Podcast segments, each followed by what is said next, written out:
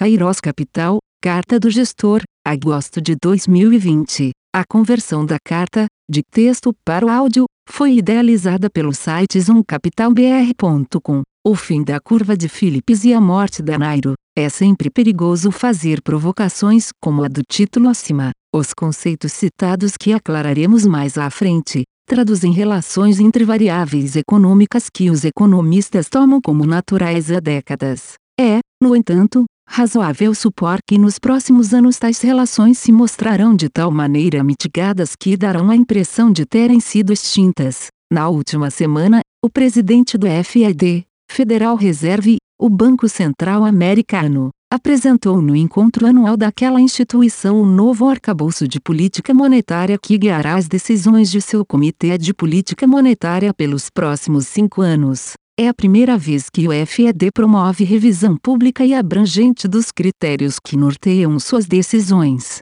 emprego e inflação, ao contrário de boa parte dos bancos centrais do mundo, cujas metas se resumem à inflação ao consumidor. O FED possui meta explícita de inflação ao consumidor, de 2% ao ano, mas possui também uma segunda meta, também explícita, mas sem um valor fixo, de busca do nível de emprego que não acelere a inflação. Trata-se do que se costuma chamar de meta dual, ANAIRO, acrônimo em inglês para taxa de desemprego que não acelera a inflação, e justamente esse nível de emprego que potencializaria o bem-estar da sociedade, ao minimizar o desemprego ao mesmo tempo em que mantém a inflação ao redor da meta. O conceito por trás da ideia de Nairo é a curva de Phillips, que em sua formulação original do final dos anos 50 estabelece uma relação inversa entre nível de desemprego e variação do salário nominal. Após aperfeiçoamentos teóricos ao longo das décadas que se seguiram, a relação entre desemprego e inflação, medida pelos impactos inflacionários da elevação do salário quando não acompanhada por ganhos de produtividade, naturalmente levou ao conceito de um nível mínimo de desemprego que não é inflacionário. Esse grupo de conceitos vem sendo desafiado pela realidade. O crescimento potencial e as taxas de juros vêm caindo em todo o mundo na última década, num movimento aparentemente determinado por variáveis estruturais, tais como o envelhecimento da população e a moderação do crescimento da produtividade. Adicionalmente, após a grande crise financeira de 2008, a inflação nos países desenvolvidos tem se estabilizado em níveis frequentemente abaixo das metas estabelecidas pelos bancos centrais, o que se pode ver para o caso americano no gráfico a seguir. Isso vem ocorrendo mesmo frente a uma situação em que o desemprego conheceu queda sistemática e inflação ao consumidor relativamente baixa, sugerindo uma nairo cada vez menor e uma curva de Phillips com baixíssima sensibilidade dos preços à variação da taxa de desemprego, mesmo quando essa já se encontra em mínimos históricos. O FED, além disso, constatou que o longo período de expansão e redução do desemprego que se verificou desde a crise financeira global teve efeitos qualitativos importantes sobre o mercado de trabalho, reduzindo a níveis inéditos o desemprego de minorias que tradicionalmente apresentam taxas de desemprego superiores à média nacional. Na dúvida, opte pelo emprego. O novo arcabouço da política monetária americana mantém a meta de inflação em 2% ao ano e segue, mirando a evolução esperada de inflação e emprego, mas introduz modificações importantes para os próximos anos. A primeira delas refere-se à parte do mandato do FED relacionada ao emprego. Ao invés de reagir de maneira simétrica a desvios do emprego frente a uma maneira estimada,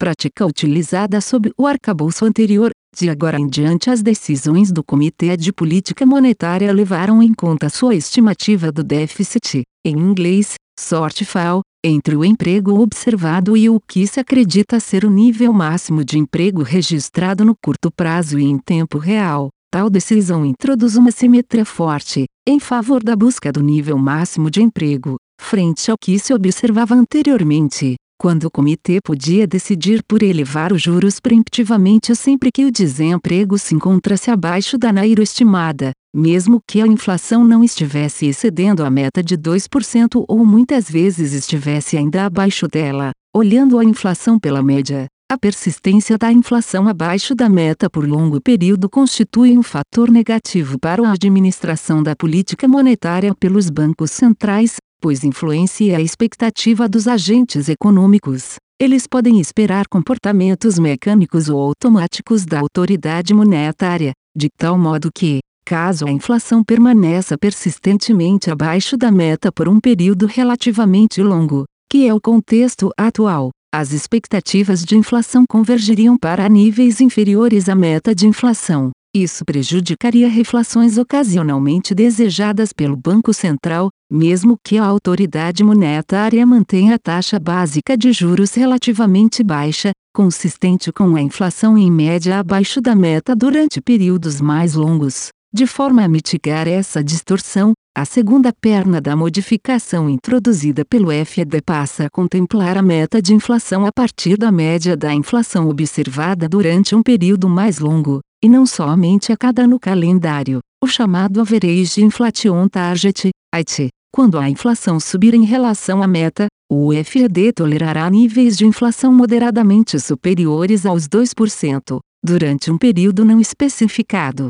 Não há fórmula que especifique qual o montante de diferença negativo da inflação observada com relação à meta que deverá ser compensado por uma diferença, tolerada, positiva durante o período de inflação mais alta. Podemos, por exemplo, recorrer a um exercício do que poderia ser uma possível trajetória da inflação sob o novo arcabouço. Partamos do gráfico a seguir, que mostra a cada ano calendário, o hiato entre a inflação e a meta, o hiato de 2020 apresentado no gráfico é calculado usando a estimativa da Kairos para o núcleo do PCE. Assim, se supusermos que a partir de 2021 o FAD estará confortável em compensar o hiato negativo de inflação acumulado ao longo dos três anos anteriores por meio de números do núcleo de inflação abaixo da meta, a inflação entre 2021 e 2023 poderá acomodar um excesso de aproximadamente 0,5% ao ano sobre a meta de 2%. Implicações para a política monetária. As mudanças acima descritas apresentam implicações relevantes para as ações de política monetária do FED nos próximos cinco anos, prazo que a instituição estabeleceu para revisões periódicas do arcabouço de agora em diante. Uma porção relacionada ao mandato de emprego, instruir a decisão de política monetária pelo déficit do emprego observado com relação ao emprego máximo ao invés dos desvios do desemprego observado com relação à NAIR estimada 2. Na porção relacionada ao mandato de inflação, calibrar a decisão de política monetária parcimoniosamente, buscando manter a média da inflação durante um determinado período em torno da meta considerando a situação da qual partimos atualmente de inflação sistematicamente abaixo da meta e emprego consideravelmente abaixo do nível que corresponde ao emprego máximo, as mudanças introduzidas apontam para a política monetária fortemente estimulativa por vários anos à frente. Nesse contexto, a adoção do IT atenua a probabilidade de que a mediana das projeções de inflação permaneça sistematicamente abaixo da meta por um longo período de tempo. Embora não tenha feito parte da revisão do arcabouço apresentado pelo FED na semana passada, o estímulo por meio da emissão monetária tende a permanecer nos moldes atuais no curto prazo. De acordo com o comunicado do Banco Central norte-americano e com o discurso de seu presidente, Jerome Powell, o FED deve continuar o seu programa semanal de compras de 80 bilhões de dólares americanos em títulos do Tesouro Norte americano e de 40 bilhões de dólares americanos em mortgage-backed securities, MBS, pelo menos até o final de 2020. Além disso, a fala de Powell deixou um cheiro no ar de que o FED poderá recorrer ao controle de rendimento da parte mais longa da curva de juros o chamado yield caps ou yield targets, YCT, se necessário. Esse tipo de política difere do quantitative easing,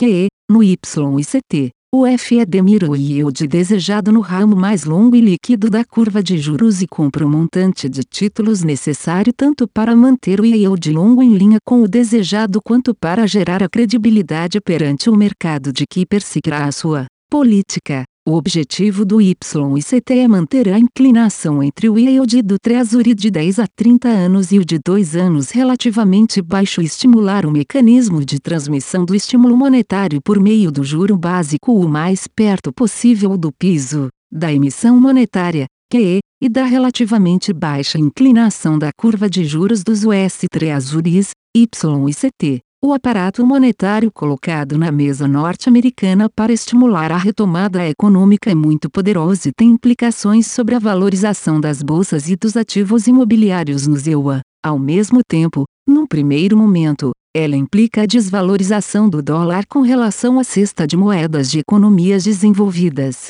Nesse contexto, a preocupação do FED será principalmente estimular a economia e, simultaneamente, monitorar as condições financeiras para que não haja formação de bolhas de ativos financeiros, o tamanho da ociosidade no mercado de trabalho e na utilização da capacidade produtiva instalada, que tende a perdurar até o final de 2022. Parece indicar que os eventuais efeitos inflacionários da desvalorização do dólar são as menores preocupações do FED nesse contexto. Objetivo do fundo: o fundo Kairos Macro fica e fim aplica no mínimo 95% do seu patrimônio em cotas do fundo Kairos Macro Master Fin, que investe em diversas classes de ativos de alta liquidez como moedas, juros, bolsa e commodities, tanto no Brasil como no exterior, com o objetivo de gerar ganhos de capital no longo prazo para seus cotistas, observando, ainda, os critérios de composição e diversificação estabelecidos no regulamento e nas normas em vigor. Público-alvo é destinado a investidores em geral, pessoas físicas ou jurídicas nos termos da regulamentação em vigor.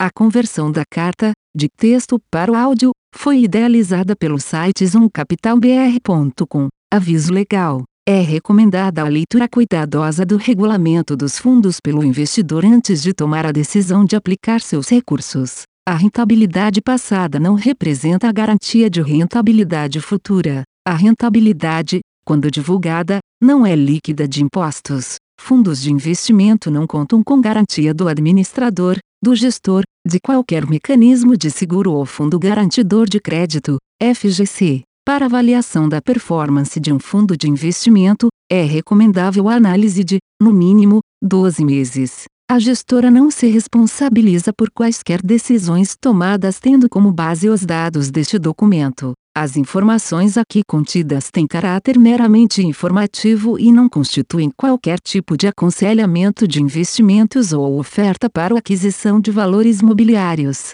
Os investimentos em fundos de investimento e demais valores mobiliários apresentam riscos para o investidor. Os fundos de ações com renda variável podem estar expostos a significativa concentração em ativos de poucos emissores, com os riscos daí decorrentes.